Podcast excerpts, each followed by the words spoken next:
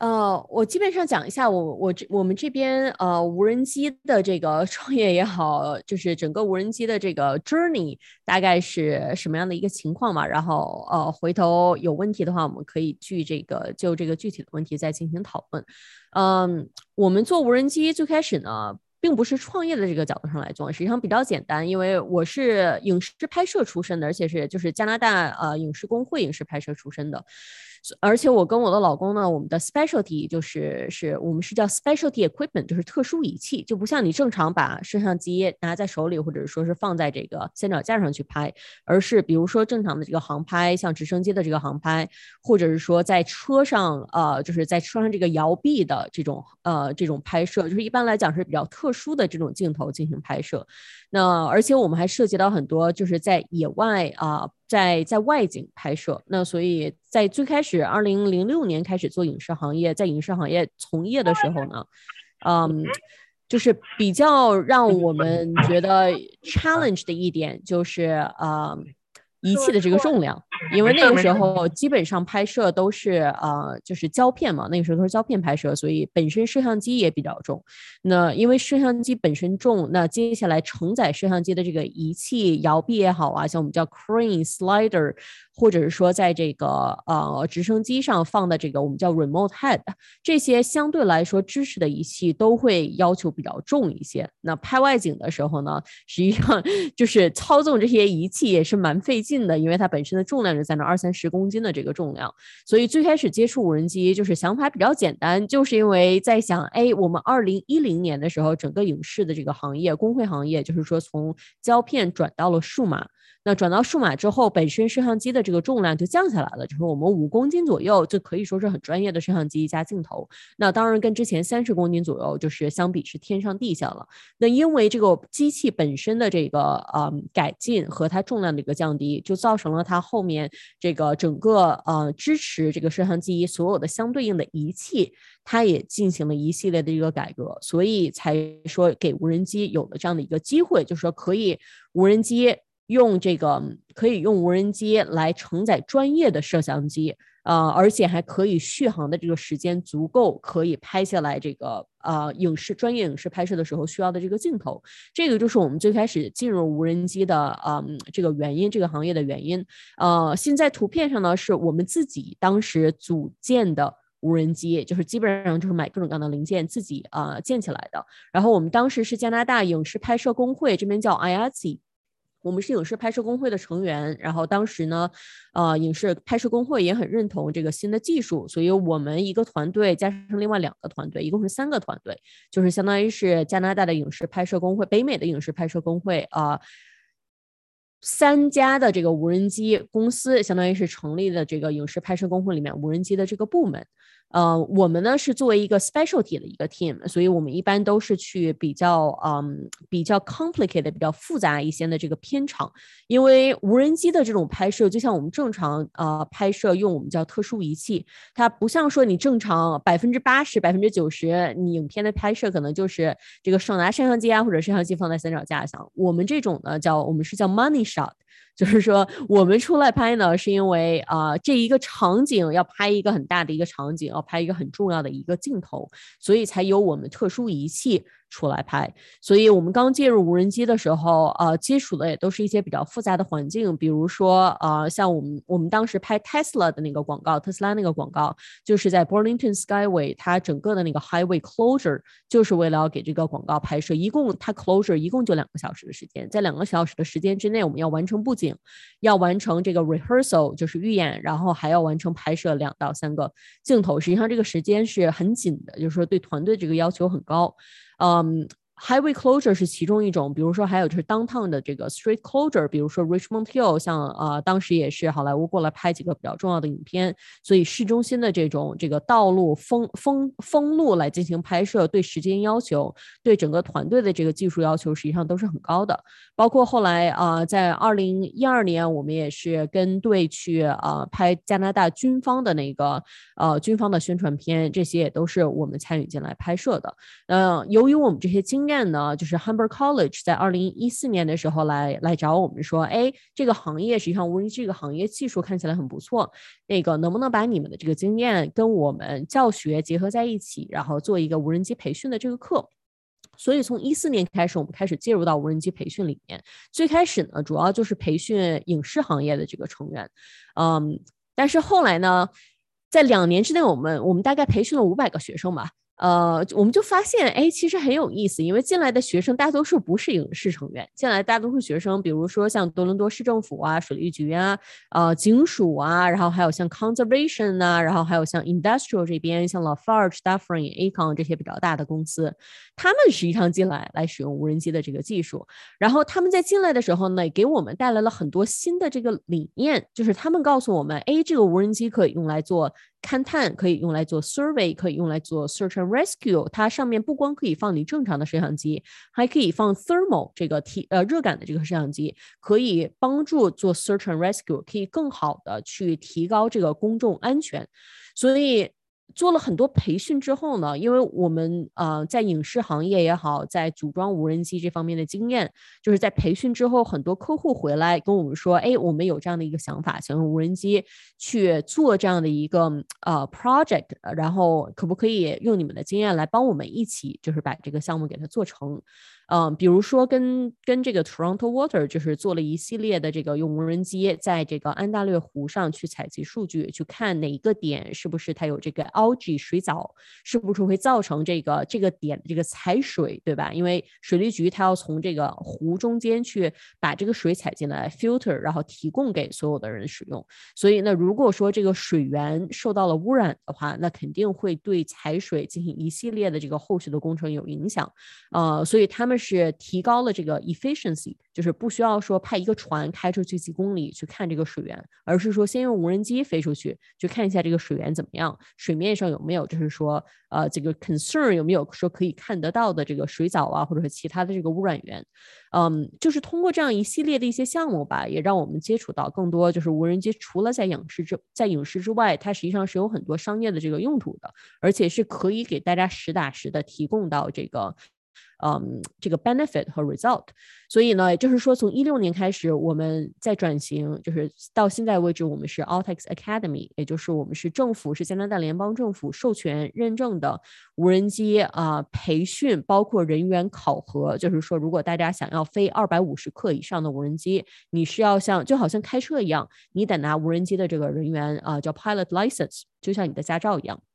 我们呢就是一个培训加上考核的这个机构，说白了就像说你把驾校和这个这个考驾照的这个机构 两个合在一起，实际上就是我们的差不多就是我们的 business 的这个这个 area。那在这之外呢，我们同时也跟呃各个行业的。呃，商用使用做 R&D，做很多的这个研发，就是大家拿到无人机的这个硬件，那想在软件上，想在流程上更好的去提高呃效率和提高效果的这个精准度，这些也是我们跟商业当中跟行业一起共同做的这个 R&D research 和 consulting，这个主要是我们现在商业的这个呃商业领域吧，也是我们提供的这个商业范畴。那接下来呢，我就想跟大家大概讲一下，就是在商业当中，你可以用无人机去做什么。那总体来讲，实际上就是四个这个商业的领域。第一个就是我们正常的影视拍摄和这个媒体宣传，就是 film and media。第二个我们是叫 geomatics，geomatics 简单来讲就是任何跟地表有关的地理的这个数据。然后第三个呢，first responders，也就是说是公众安全类的，比如说警署也好啊，啊消防员也好啊，或者说我们叫 emergency management，都属于这个公众安全 first responder 和 public safety。那最后一个呢，就是 agriculture，就是农业，农业包括说一些这个嗯呃 scientific research 科学的这个研发方面都属于在这个里面，基本上就是四大行业。那我简单说一下四大行业都用无人机干嘛？那影视拍摄行业呢，相对来说比较简单，大家都可以看到，就是影视行影视拍摄行业当中无人机的这个应用。那在这之上呢，嗯，实际上还有很多，就是我们叫 traditional film versus new media，就是说在新媒体当中无人机的这个使用。当然说在传统媒体当中无人机的这个使用，尤其在人员培训当中，很多人就是来问我们说：“哎呀，我们怎么样才能够说用无人机去拍这个传统的呃影片？”但是实际上是这样的，就是说，如果你没有本身没有呃影视行业的这个经历，或者是说这个技术，你想用无人机作为一个你的切入点到传统的影视行业去拍片，嗯，相对来说是很困难的。一般来讲，都是已经在影视行业当中有，嗯，像我们最开始也是，也是因为我们在影视行业，啊，像我，像我的老公，啊，他最开始就是 cinematographer，就是影视工会当中的成员，像我就是就是坐在 producing，所以我们才有这个机会，呃，去拿这个新的仪器，然后在这个行业当中找到自己的一席之地。所以，如果说你对传统的影视行业感兴趣的话，那你还是首先要在传统的影视行业有你自己的这个 skill set。或者是说，作为摄影师也好，是作为制片也好，是作为嗯技术人员也好，你首先要了解传统的影视行业，然后才能说在这之上去用这个无人机。呃，去提供一些相应的这个服务。那在传统的影视行业之外呢，实际上有很多这个我们叫 new media，就是说现在新型的。那当然说 real estate promotion 是其中一个，尤其说是主要无人机使用还是在豪宅拍摄，相对来说比较多一些。在这之上呢，就是 commercial property 这个呃高尔夫球场也好，或者是说这个 plaza 也好啊，主要还是起到宣传作用。那无人机呢，它在宣传作用这方面，它还是一个辅助作用。首先，如果说你想介入这个行，行业的话，你必须首先想介入新媒体，必须首先先对这个宣传类也好，或者说拍摄类也好，或者是广告类也好，有一定的这个基础，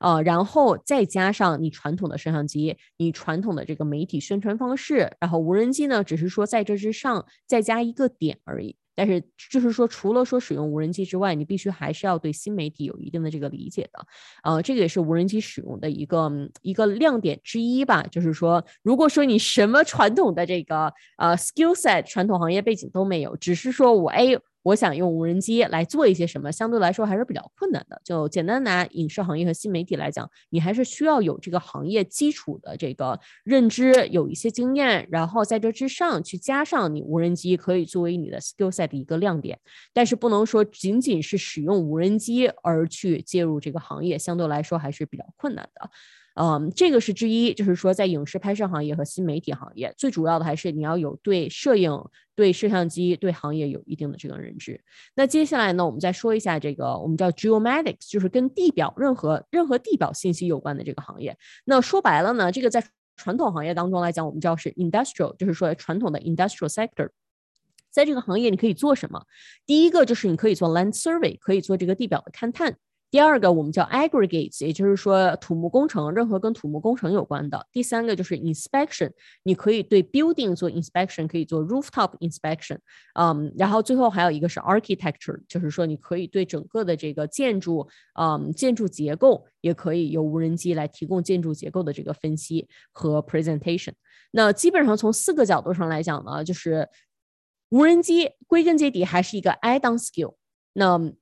无人机从我们使用人员角度上来讲，我们叫它是一个 sensor business。sensor 就是说无人机它只是飞行的那一部分，它最主要的还是是在无人机下面它带的那个 sensor，它是这个 camera sensor 也好，是这个 geomatic sensor 也好，呃，不管是什么样的一个 sensor，但是实际上它这个 sensor 才是最主要的，因为你要靠这个 sensor 去抓数据。你数据抓进来之后，你要给它这个数据做 processing，processing 最后才能做 analytics，然后才能出这个结论。举一个最简单的例子，geomatics 用的比较常用的一个是什么呢？就是我们土木工程。土木工程就是，比如说我要做一个工程，实际上做建筑工程，很多它的这个 cost 是取决于你用了多少原材料。对吧？那原材料怎么样去计算呢？一直来讲，就是这个计算的这个过程比较繁琐，也比较 costly。那无人机呢，实际上给它提供了一个解决方案，就是说，在整个场地上，我无人机可以飞一圈儿，飞完之后呢，我在两个小时之内就可以给你提供精准的，你在这个场地上你的土木原材料这个 volumetric，也就是它的容积是多少，你进来了多少货，说白了就是说 inventory，就你进了多少货，你用了多少货。你需要付多少货的这个钱？你这个工程消耗了多少材料？是无人机在几个小时之内就可以给你的精准数据，而且从 cost 的角度上来讲呢，就是说你可以看看起来就是说几百块钱在一个场地上就可以算出来，嗯，这个可以跟之前传统的这个这个 scanning 和 inventory count 做对比，传统的就是几千块钱不止的。那当然从无人机的角度上来讲，就提供了一个更好的这样的一个 solution，这个是最简单的一个。第二个就是说。从技术角度上来讲，无人机提供的这个数据，这个这个 data capture，它基本原理就是说，它可以给你做 topography，就可以给你做地表的这个等高线。对吧？因为等高线这个高度不同，所以它可以再加上地表的这个 surface distance，它就可以帮你算算出来你这个容量是多少。但是同等的原理，比如说像经常说有一块地，它在开发之前，我们会去拿无人机去给它做一下勘探，可以告给它地表的这个数据。那地表的这个数据呢，就可以告诉工程队这个地表它有多不平，它地表的这个变动数值有多大。那工程队就可以算出来。OK，那我现在首先我要平地。我要平地的话，根据这个地表的这个呃这个数据的不等，我可以算出来我平地我需要的这个 cost，我可以做 budget，这些都是无人机可以做的。但是从传统工业角度上来讲呢，无人机做的它并不是说一个新的事情，因为这个在传统工业角度上来讲，大家已经在拿地表上的这个 GPS station，它只是说我拿这个 GPS station，我去地表上去走。我采集点，然后我点回来之后，同样给你出等高线，同样给你做一个数据。那现在无人机呢，只是说我从空中，我不需要一个人在地表上走了，我从空中可以给你整个地面进行一个扫描，我可以给你抓更多的数据，抓得更快，抓得更准。这个就是无人机带进来的这个 solution。所以整体来讲，实际上并不是一个很新的一个东西，只是说我把地面上正常用的一个 sensor，我现在放到无人机上，然后在这个地上飞一下而已。嗯。这个最基本的就是说，我们传统工业这个原理基本上就是这样的。那再来说我们公众安全，就是说 police and fire and emergency response。嗯，这个呢实际上原理是一样的，就是说之前传统的可能警察需要说地毯式的这样去搜去找一个人，比如说之前有一个呃有一个比较好的一个 case，就是在 Saskatchewan，呃，在它的一个高速上面出了一个车祸，然后因为它这个高速是在山区。所以这个出车出现车祸之后，就滚到了这个山区里面，滚到了这个树林里面。然后这个呃司机呢受伤了，就不太容易找得到。所以他们当时用无人机放了一个可以就是 thermal sensor，就可以感受到体表的。然后在这个地上去搜，搜完之后就通过这个体表体表找到了这个呃在天黑之前找到了这个司机，也就相当于救了他的这个性命。所以这个是实际上很好的应用之一，就是我们人用肉眼去看，尤其说地表上有雪呀，或者是光线不太。好好的情况下，从地面上去这种做这种地毯式的去搜索，实际上不是特别的这个嗯有效率。所以它从空中，而且无人机跟这个传统的直升机和传统的飞机不同，就是说无人机飞行的高度比较低，我们可以说在一百尺。或者是两百尺的这个地表去飞，但是你正常直升机和空中那个飞机，它肯定说是五百尺到一千尺之间的这个距离。那因为这个距离比较高，你看到的细节就比较少。但是无人机在地表上，它飞调比较低，它看到的细节也比较多，所以相对来说会更容易一些。这个是在包括说消防人员也是通过这个呃热能的这个摄像机，这样他可以看到说在这个失火的这个场地，呃，它的起火点对吧？它的热点是在哪儿？怎么样能够更好的去啊达到消防的这个功效？这些都是无人机可以带来的。就是实际上它就是帮你提供这个 eye in the sky，在空中可以更好的抓数据，可以帮助你更好的指出你应该如何去嗯，实际上也就是 operational control 对吧？operational command and control 更好的去控制当时的这个环境。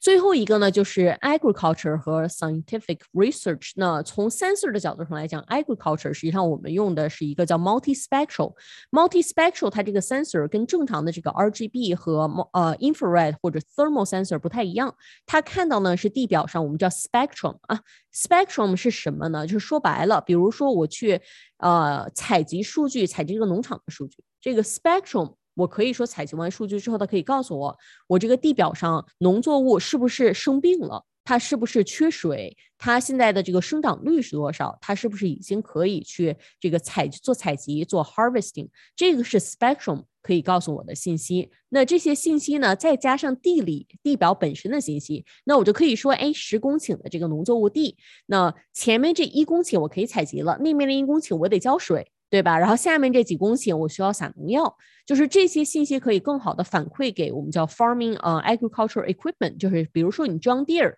比如说你农作物的这个这个仪器，这些仪器现在都是有 GPS guided sensor。那你从无人机采集下来的数据直接发给这些仪器，然后这些农作物的这个仪器呢，呃，农场的这些仪器马上就可以根据它这个地表的这个信息，这个 GPS 这个信息去做他们应该做的这个事情。所以这个是整体的一个 integration，也是我们叫我们叫这个 smart agriculture 最主要的这个一点啊。所以整体来讲，就是这么多我们刚刚说了这么多的这个呃无人机的这个应用行业。呃，我觉得主要几点，第一就是说，无人机本身是比较简单的，最主要的呢是无人机上面带的这个 sensor，你使用的这个东西，使用的这个 sensor 可以看到什么，实际上是很主要的。呃，第二呢，就是刚刚这个 Brian 也提到一点，就是说，哎，那无人机它是怎么样，它是跟怎么样跟其他行业连接到一起的呢？实际上最主要的就是无人机。无人机本身，它是一个我们我们叫它是一个 integration 的一个行业，就是无人机本身它并不是很重要，它真正重要的是什么呢？是连接了其他一些高科技在一起。比如说，我们做工业采集这个数据，像我们看这个，这个是我们无人机出去做这个工业 survey 的时候比较简单的一个 mission planning 的一个东西。它是什么呢？它是比如说无人机我去飞一个十公顷的地，那我无人机在这个场地上就每隔两三米一个点。我采集一个照片作为数据，然后我所有的照片采集下来，我是做 AI processing 的，我是所有的照片在云端由 AI 进行首先做 initial 的这个 image analytics 做 stitching，然后把所有的数据都给它整合在一起。它可以告诉我，我现在在看这个图面上的任何一个点，我去点它，我就可以知道它的 GPS，我可以知道它的这个等高线，所有的这些数据我都可以从这个图片上抓下来。但是整体后期的这个数据处理，它是通过 AI。去进行处理的，而且 AI 它实际上主要我们行业一共就那么三四个比较大的这个 AI 的这个云端的 provider 做 processing。那 processing 呢，它肯定后后面这个这个后期的这个系统，实际上它也是做一些大数据的这个分析，才能够让整体的这个最后 process 出来的这个数据能够达到一个精准的这样一个标准。那第二也是说从这个 cost 的这个角度上来讲，嗯。那任何一家公司自己拿自己的这个电脑去做 processing，你想达到精准度，实际上是很困难的，而且，呃，一个无人机。一张图片你可以采下来的数据，比如说最简单来讲是一个二呃是 twenty megapixels。那你想，比如说我们正常十公顷的这个地哈，我可以采集下来几百张 图片。那这张图片这几百张图片乘以这个 twenty megapixel 这个像素，那你可以想象到，就是我只看这一块地，我这个电脑上面要处理的处理的一个数据就有多少。本身也是很庞大的一个数据处理的这个系统，所以云端数据数据处理呢，就也实际上也就是帮这个，呃，使用无人机的这些人就可以做这个这个 cost reduction，就我不需要去买一个三四万块钱的一个一个电脑。来做这个数据处理，而是说我可以做一个 size，我可以说每个月我付两百块钱做一个 subscription，对吧？然后我所有的数据放到云端，我有云端的这个主机来进行给我进行处理，所以它 initial 这个 hardware cost 相对来说比较少。再一个就是整体的 integration，比如说很多人说，哎，无人机，无人机上面的这个 GPS 精准都是三到五米的。那我们做这个正常的 precision survey，做工业的 precision survey，精准度是要到两厘米左右。那你怎么样从三到五米的这个精准度的 sensor 能够达到两厘米的这个最后数据的这个精准度？实际上它是一个 integration。最简单的角度上来讲，比如说我们回来看这个无人机采集下来这个图片的这个数据，正常来讲，无人机首先无人机采下来这个数据，我们是有一个 overlapping rate，就是说我们每一个照片照下来，它跟旁边的那个照片都是有 overlapping，所以首先在电脑处理的时候，它通过 overlapping 可以提高精准度。第二就是说我们在地面上是用这个传统的地面的这个勘探仪器。就是我们实际上不是放弃地面的这个勘探仪器的，我们用地表这个勘探仪器去定点，比如说这一块地，我们就定三到五个点。那这三到五个点上呢，我知道它的精准度，我知道这个点在图片上在哪儿。实际上，我无人机把数据都抓下来之后，我是可以做 calibration 的，我可以在无人机的这个数据图片上去说，哎，这个点 A、B 和 C。无人机采集下来的数据，GPS 是这样的一个数据，但是我在地面上用精准的仪器采下来是这样一个数据，所以它两者一结合做 calibration，最后就可以达到整个这个你的这个整个一个 project 这个地表的这个精准度，所以它是整个一个结合，包括线上的这个 AI processing，包括 overlapping，包括地面上通过地表这个呃原始的这个传统仪器呃去做地表，我们叫 ground control point，然后用它来做 Collaboration 实际上整体是结合一结合在一起，最后达到一个。Solution 的，所以无人机实际上它是一个整合性，就是传统行业和新行业整合性比较强的一个这样的一个一个 solution。呃，那它带来的前景还是很多的。但是呃，从 B to C 这个角度，刚才 Brian 也跟我聊了一下，他说，哎，好像从 B to C 的角度上，并没有说有特别大规模的，大家说感觉无人机好像已经到处在飞了，或者说感觉无人机已经飞到我们家门前。呃，之所以没有呢，就是说 一般都是，比如说工程队，他肯定在自己盖楼的那个地上。去飞，或者是说像我们帮这个高端的这个豪宅去卖房子，那肯定也就是说是在卖的这个豪宅这个地上去飞。所以说，真正说需要去做。嗯，可能涉及到这个 privacy invasion invasion 也好啊，或者说对大家的这个个人隐私真正起到威胁，嗯，现在还真的还是没有达到那一步，因为真正就是主要还是 B to B，就是在所需要的这个行业上去做这个 mission 采集出来数据，然后有这个数据，最后呢给我们做一些大数据的这样的一个 guidance，呃，整体行业就是这么样，这这。基本上行业的目前的这个情况就是这个样子。那接下来就是大家如果有问题的话，我们可以就这个具体的问题讨论一下。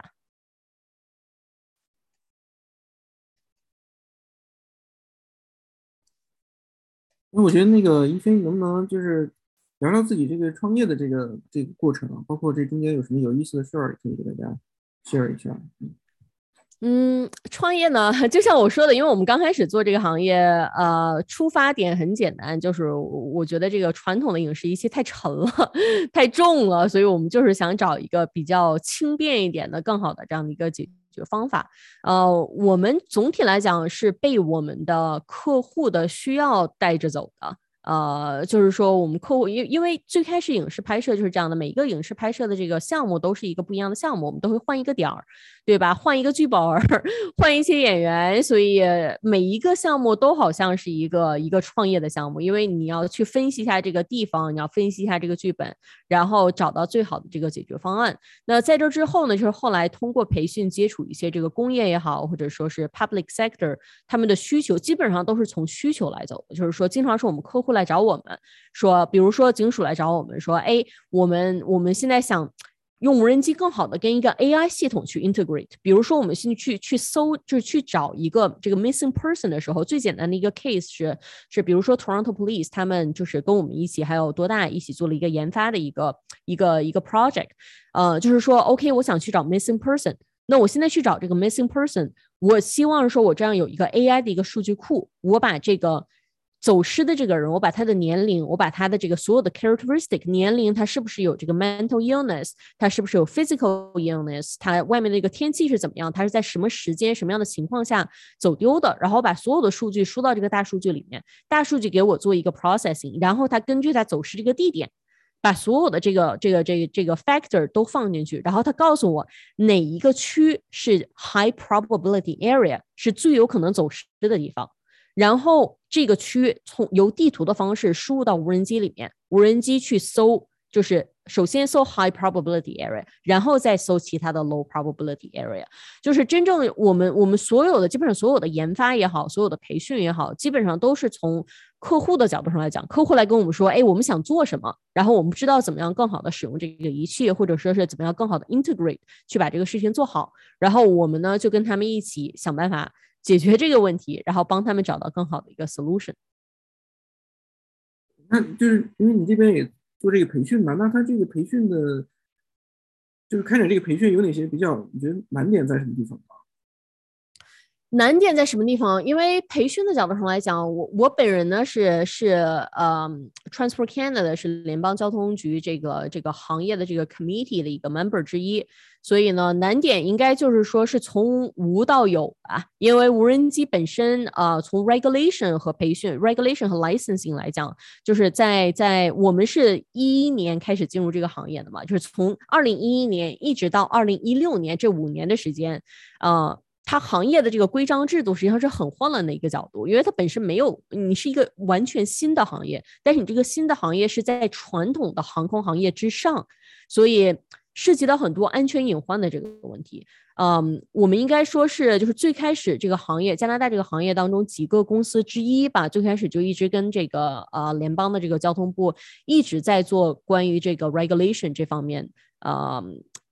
而且怎么来讲呢？加拿大政府实际上它这个 approach 也挺好的，因为它实际上它把我们所有行业最开始行业使用人员都都抓进来。然后跟我们一起聊说，哎，我们现在想想出一个这个行业的规章，呃，下一步的这个规章制度，我们想出一个行业的这个发使用人员这个证书。那如果说我们从这个角度上来讲呢，那你觉得应该教什么？你觉得这个这个使用人员证书应该考什么？应该教什么东西？应该有什么的要求？所以我们实际上花了很很长的时间跟政府一起做这个政策，然后最后出台政策，包括呃推出这个政策，让怎么样能够做更好的 public acceptance，这些应该是相对来说比较就是在任何任何国家来讲，不管是是在北美也好，在那个国内也好，都是相对来说比较困难的，因为你毕竟是一个 regulation 的一个角度，不像说你自己做生意，你想怎么样就怎么样。对吧？跟政府做生意总是有他自己的这个 challenge，嗯，应该说这些是相对来说比较困难的吧。但是，一旦说我们作为一个行业达成一定的共识，说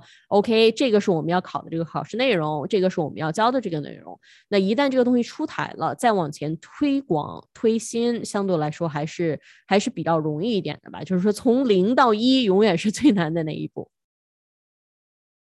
那您这边就是这个培训，嗯，都都有哪些方面的课程？可以给大家介绍一下。呃，无人机培训现在来说，现在这个阶段相对来说比较简单了。简单就是说，打个比方，就好像你考驾照一样，考驾照有 G one。有 G two，然后有 G，对吧？然后你在这之后呢，你再想去，比如想开卡车，我去做一个 A Z；我想去做 taxi，我额外再考一个，对吧？或者我是 commercial one，我的额外再考一个。无人机就是这样的，说首先你要想飞的话，你考一个理论，先考一个理论，呃，理论呢就给你一个 basic，实际上就相当于是 G one，它会有很多 restrictions，就你在什么样的情况下能飞。嗯，我们是叫一个 risk based assessment，就是说 basic，就是说你必须得在低风险的环境下。可以飞，就你不能去市中心，你想飞就飞；不能去这个机场旁边，你想飞就飞。那如果说你想去这些高风险的环境去飞呢，你就要拿下一个 level，我们是叫 advanced。advanced 就是在你基础理论考试之上，你必须得进来跟我们做一个飞行测试。我们就是政府授权的，可以做飞行考试的。那你飞行考试之后呢，那就说明有一个考试认证你了，就好像你考路面一样。对吧？那你考完之后，你就可以拿我们叫 advanced，advanced 就可以，你现在在哪儿都可以飞了。但是你还是要遵守规章制度的，就好像你开车，你得你不能超速，对吧？你不能闯红灯，就是这些制度都是你考理考理论的时候你要学的，就是哪些是规章制度，你都是要学的。但是你学完了，你遵守了，那你就可以出去在哪儿都可以飞了。包括就很多人说，哎，那我在这个这个这个 Pearson International 周围可以飞吗？可以飞的呀。Pearson 周围是这个我们叫 controlled airspace，就是管制的领域嘛。管制的领域，这它是有专门有一个航空管制部门叫 Nav Canada。Nav Canada 它它是有个 A P P 的，它是有一个 App。你这个 App 你提前去做一个 account，就是把你个人的这个 license 你放上去，你把你的这个 drone registration 放上去。那你想要飞的时候呢，你就去这个 App 上。然后在地图上把你这个点输好，然后这个地图上它会告诉你，你在这个点，因为它是管制航空领域，你可能最高只能飞三百公尺，因为你普通正常是飞四百公尺，对吧？那你可能因为这个地方是管制，或者是当天有一些什么活动，你只能飞三百公尺。如果你说 OK 三百公尺我可以，那它马上就可以 approve 你，你就可以去飞。但是有一些特殊情况，比如说你说哎我要超过这个高度了。或者是说我真的要到机场内部去飞了，那这些你至少就要提前，至少要提前一个星期做准备。你先跟机场、跟航空部门的打好交道，然后你要跟他们讲一下你的这个风险，嗯，你这 risk mitigation 叫就是风怎么样管理你的这个风险，对吧？你的安全使用，你只要能够说清楚了，都是可以的。就是凡事都是有可能，但是你要遵守。这个规章制度，嗯，那在这之上呢，就是我们刚刚说有一个 basic，有一个 advance，这两个呢，基本上就是百分之九十九，你正常工业使用都 OK 的。那在这之上，我们还有一个叫 beyond visual line of sight，就是什么呢？你正常在这儿飞无人机，就是说我使用人员，我飞行人，我必须得能看到它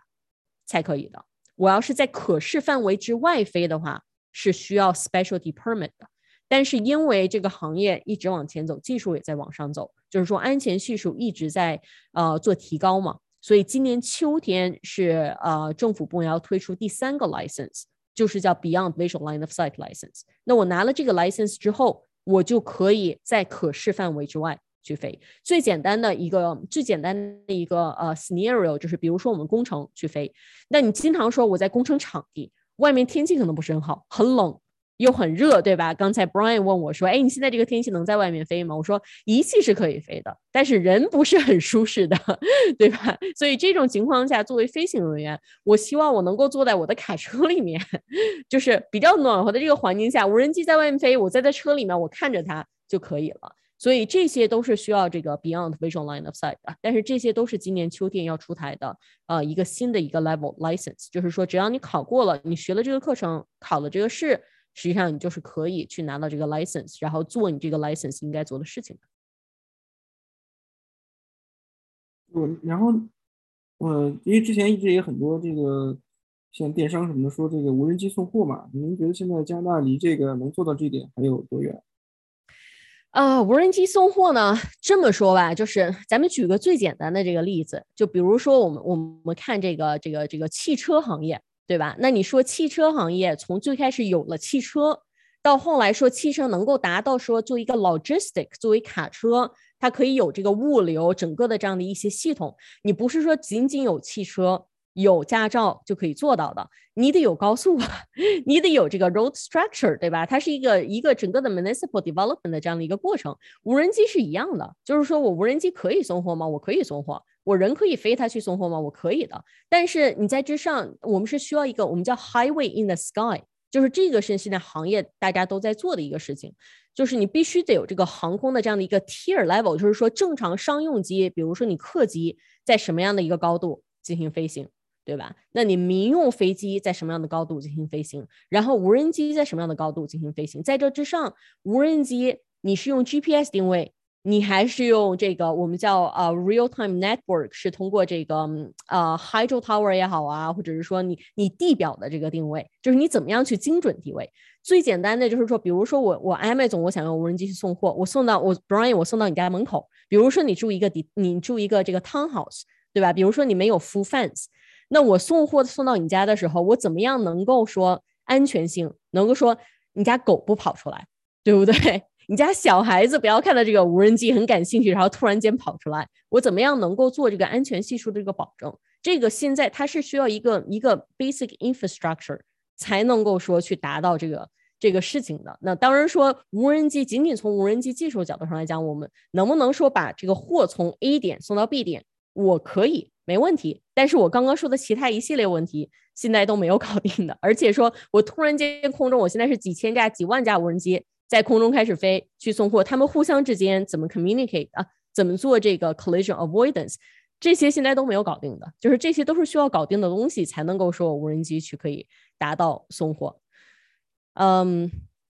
我回答几个刚刚那。个这个这个 chat 里面出的这个问题哈，就是第一个说那个了解一下商业模式啊，商业模式我们有一个 B to B，有一个 B to C。我们 B to B 呢，大家可以就是去看一下，就是 Altex Academy，直接搜 Altex Academy 去看我们的网站上就可以。呃，我们 B to B 的 B，sorry B to C，B to C 模式就是我们的那个呃 e-commerce 的那个网站，我们所有的这个线上的课都是一个呃 e-commerce 的这个模式，我们自己有自己的系统，你直接可以去我们的网站上去 purchase 去买。买完之后，你自己就上课就可以了。这些都是系统 automated，呃，我都不需要做什么的，啊。然后我们面对面的考试呢，就是我们有政府认证的考试，我们大概有十个政府认证的考试。然后我们在在 King City，就在 Wonderland，稍稍往北一个出口，我们有一个一百一十三公顷的一个地，啊，所以我们是在那儿有自己我们的考点，就是你进来培训，培训直接从我们教室出门，你就可以考我们的考试。我们有一个自动这个 booking 的系统，就跟这个 Ontario Drive Test。是一样的，你去考驾照，你去系统上定时间就可以了。你定完时间，系统自己会 manage。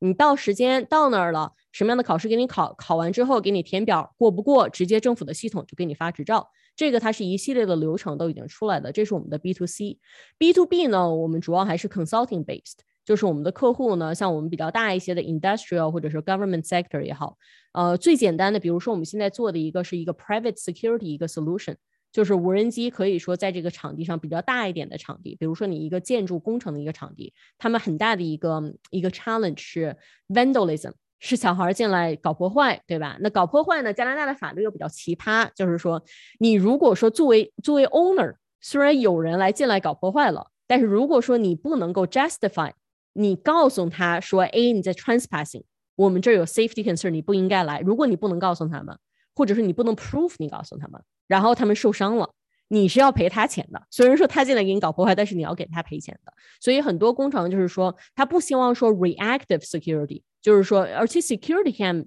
很多地方他是照顾不到的。所以现在就是大家是在用无人机做这个 solution，就是第一叫 deterrence，就是这个地我经常有无人机十分钟飞一下，我上面放点像警察的、像警车的那种、那种、那种、那种呃 siren，对吧？我可以把人吓走，这个是第一点。第二点就是说它上面可以放 PA system，嗯，就是如果我看到真的从 thermal image 我看到有人了。那我马上我就可以录下来，我可以告诉他们，你不应该在这儿，我们这儿有安全隐患，就是这些都是 proof，都是可以录下来，就是实际上就是 liability 的一个 mitigation，就是这些都是我们在跟行业在做的这个 solution，对吧？solution 就是说你技术在那儿，你硬件在那儿，软件在那儿，但是你需要 government compliance，你需要 workflow，你需要这个 employee training，它是需要一系列的这样的一个流程加在一起，才可以说最后达到一个 solution，这个是我们 B to B 的。这个模式就是一个 consulting business，嗯，第二个问题就是说培训时使用的无人机有什么要求？无人机很简单，就是你得有政府认证。所以如果说你是无人机生产厂家，你就得去做政府的这个无人机认证的这个这个 process。就好像你要想在北美卖车，对吧？你是不是得拿到这个 MTO 也好，或者是北美它也都都有都有这个对车安全系数的这个认证？所以这个认证你得去做。只要你做完了。你在这个加拿大 Transport Canada，你可以去看 Transport Canada 中 Safety，它那有一个清单的，有一个 list，什么样的无人机，什么样的 manufacturer，什么样的型号，它可以在什么样的环境下使用，只要你在那个清单上，我们培训就可以用。最后一个说是无人机市场格局，嗯，怎么说呢？就是因为主要我们做是商用嘛，我们叫 civil commercial，civil commercial 现在是这样的，就是政府对这个加拿大市场的这个呃 analytics 是。Two hundred thousand 就是二十万加拿大人现在有无人机，并且有 commercial intent，就是想在商业当中用用途。呃，最简单的像我们刚刚说这个工业，对吧？工业几个几大 sector 我们讲了，所有做新媒体的 new media 或者做 marketing promotion，基本上现在无人机就是你需要有的摄像机当中的一种，基本上也就是大家必备的了。影视拍摄也是其中一个，security 现在大家也都在用，就是最基本的 patrolling 这个 site，就是 personal flight 还是这个这个 solution 还是在的，嗯，public safety 对吧？然后所有的 municipality planning office 都在做，Ministry of Labor 也在用，就是基本上整体的这个行业使用人数现在为止在二十万左右。那这个 future 呢，就是在看起来就基本上把 professional 可以使用的 professional industry 加在一起。呃，就是这个行业在加拿大来讲，就是至少一百万是使用人员，是无人机需要用无人机的这个使用人员，他是一个 professional 的这个，嗯，这个这个 expert 的，嗯，从这个角度上来讲，现在拿了就是 advanced license，就是拿了整个整体可以飞的这个这个高级一点的 license 的人，现在只有不到七千人，所以，哎，你想从七千人，因为是一九年六月份，现在我们的这个规章制度才开始实行的。所以实际上还有很多人，他并不知道，就好像可能今天来听我们讲座的很多人都都不知道，哎，我应该去考一个无人机这个证的。所以就是说，现在市场格局呢，就是从七千人，呃，交通部的想法是说，最好能在五年之内，至少从七千人达到二十万人这样的一个要求，而且每两年你需要做一个 renewal 的。对，我我想问一下，就是说。对，想开一个这种无人机的这种服务公司的话，就大概需要做哪些准备呢？除了像考试啊、拿 license 这些之外，呃，首先你得有认，呃，就是这么说吧，两个角度上来讲，第一，你想做无人机，呃，你想给提，就是给别的商家提供无人机服务，那你要首先定义一下你要提供什么样的服务，你是给影视拍摄提供服务，你是给 marketing 提供服务，你还是给这个呃传统工业？提供服务，survey 也好，inspection 也好，你首先得决定你是哪一个 sector。我们基本上来讲吧，这个行业做的服务类做的比较好的人，都是他本身是从这个行业出来的，或者是说有这个行业背景的。那就像我刚才说的这个影视拍摄的，那任何一个人，比如说我是做工业的，我买了一个影视拍摄的无人机，他想马上 A 加入影视工会。来去做影视拍摄是不可能的，因为好莱坞也好，欧洲也好，来加拿大雇影视工会成员来拍摄，它是有一系列的安全要求的，对不对？你得首先你得了解这个行业内部的运作模式，你得有这个行业的这个至少这个 skill set 和 experience 才可以进去的。那比如说我就是他只是想，嗯，就即便是拍广告也是需要这样是吗？必须要这个工会的才可以。广告呢，取决于你拍什么样的广告。如果你只是对，比如说 small medium enterprise，你只是想做一个 marketing service，那你不可能只是做无人机的 marketing service，你肯定是给他们做一个整体的这个 branding 品牌规划，对吧？我给你一个公司做一个广告，那我肯定得涉及到正常的摄像机的这个使用。对吧？我得了解，嗯，这个广告怎么样能打出去？怎么样能够嗯吸引你的这个客户？就是这个东西不是说我非无人机可以解决的，只能说你先得提供你的这个服务，对行业有了解，然后你说 OK，因为你是一个高尔夫球场，或者说因为你是一个会议中心，或者是因为你是一个 business plaza，那我在给你整个这个 package 里面，我应该加入无人机的这个拍摄。对吧？或者说我带无人机进来给你做这个 inspection，你 rooftop 是不是需要换了？你这个 solar panel 是不是有问题了？但是这些无人机是一个 add on 的东西，它就是一个摄像机，对吧？你不能说我买了一个摄像机，我就成一个摄影师了。你必须首先一个摄影师，你才能去 买摄像机，才能提供这个服务。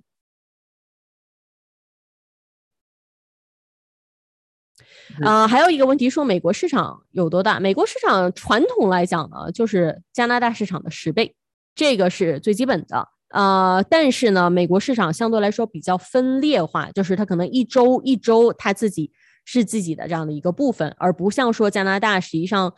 你拿下来安省了，基本上加拿大市场你就拿下来一半了。你只要拿下来安省，再加上 BC 了，那你基本上就拿下百分之八十了。你要是能把安省、BC 再加上 Quebec 拿下来了，基本上加拿大市场你就没问题了。但是美国每一个州、每一个行业，它这个分裂度相对来说比较大一些，这个是第一。第二呢，就是说，嗯，美国人的这个 public perception 和 public acceptance 跟加拿大比起来还不太一样，就是相对来说没有加拿大好一些。呃，再就是加拿大跟美国美国比起来，北边加拿大还是比较地广人稀一些。就是像我们说再往前走，对吧？这个 drone delivery 就是送货也好啊，或者是说做这个我们这个 beyond visual line of sight 一些 future 的这些东西，嗯，实际上加拿大走的还是挺快的，因为。美国人口密度比加拿大大，所以它很多的这个 R N D 的东西，像最开始 Uber 和 Amazon 它的那个 research 都是在加拿大，都是在加拿大西部那边 Alberta 和 Saskatchewan 那边在做的。因为你毕竟地儿大，而且加拿大政府对这些 research 它的支持还是比较好的。就是说，只要你是在人比较少的地方，你有一些这个 safety precaution，你想做什么还都是比较容易的。哎那看那个我们群里面这其他朋友有什么问题想问的吗？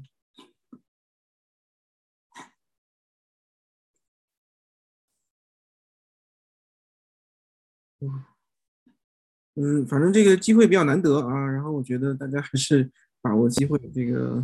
难得能够请到一飞来给大家。对，就呃，我们在 King City 是有这块地的，而且我们现在也是呃大疆授权一个 solutions 呃 provider，所以如果大家想对无人机感兴趣，像我们北边这块地，今年主要做的是呃，简单来讲，就好像嗯嗯，就是一个 car dealership 这样一个 model，对吧？我们可以卖，我们可以培训。那如果说大家对无人机感兴趣的话呢，你可以进来 test flight 一下，可以感受一下，就好像你买车之前你去 test drive 一下。呃，买完之后呢，我们会是有后续的呃一个整块的这样的一个 set up process，就是说你买完了，包括政府的这个注册，包括你保险怎么样去拿，然后你在这个场地上就是给你进行快速的仪器培训，至少你可以出去飞一下，确认你仪器、你的电池这些东西都没有问题，操作没有问题，然后你再走。这个是我们一系列的服务。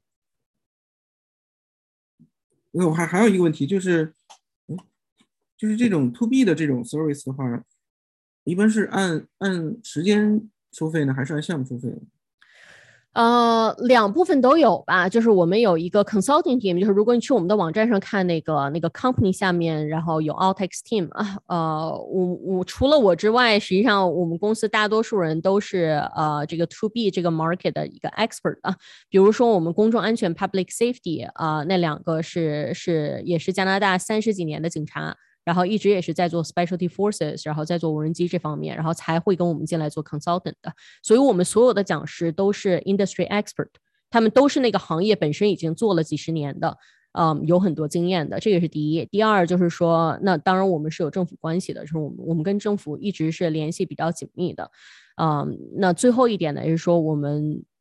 我们的 reputation 就是我们提供就是 solution，对吧？就是你任何只要你有问题，你想达到什么？来找我们，我们可以帮你找到这样的一个解决方案，能够最好的、最快的去帮你出有效率的、有结果的，嗯，这样的一个 result。所以一般来讲，它是一个 combination，就是说，首先我们所有的人工都是 hourly rate，这个是第一。那在这之上呢，我们首先 equipment 的，我们我们的仪器，我们经常要给出仪器的，对吧？仪器有它相对应的这个 cost。然后很多像这种我们叫 proof of concept，就是因为无人机涉及到的很多 operations，它都是比较全新的，或者是说你每一个在那个使用环境想要达到结果都是相对来说全新的，所以一般来讲都是要先在我们的场地上做测试的。呃，所以它的这个 quote 是一般来讲是比较 comprehensive，我们的 service fee 就是既有人工，又有仪器，又有这个场地使用的一系列的这个费用，呃，都是要相应来说加进去的。嗯，你了解。那其他朋友还有问题吗？但是没有问题，没有问题的话，我觉得就今天先这样吧。这个非常感谢一飞给我们分享这么多这个非常有价值的这些 insight 啊，我觉得也是。真的也学到了很多东西。那么，对我觉得那个，反正如果大家都在群里的话，有问题也可以再去问，是吧？因为一飞也在群里。对，有问题的话可以直接问我啊，或者如果说大家想过来看一下的话，就可以来我们的场地看，都可以的。嗯，好啊，好啊，这真的是挺好的。行，那我回头我会把这个我们这期的节目还是嗯放在那个 YouTube 和那个 Podcast 上面，是吧？也欢迎大家到时候再去订阅关注，也都是非常好。好，那我们今天就先这样，好吧？再次感谢大家，也特别感谢一飞来给我们做这个 share。OK，嗯，好，谢谢，谢谢大家。OK，周末愉快。嗯，周末愉快，拜拜。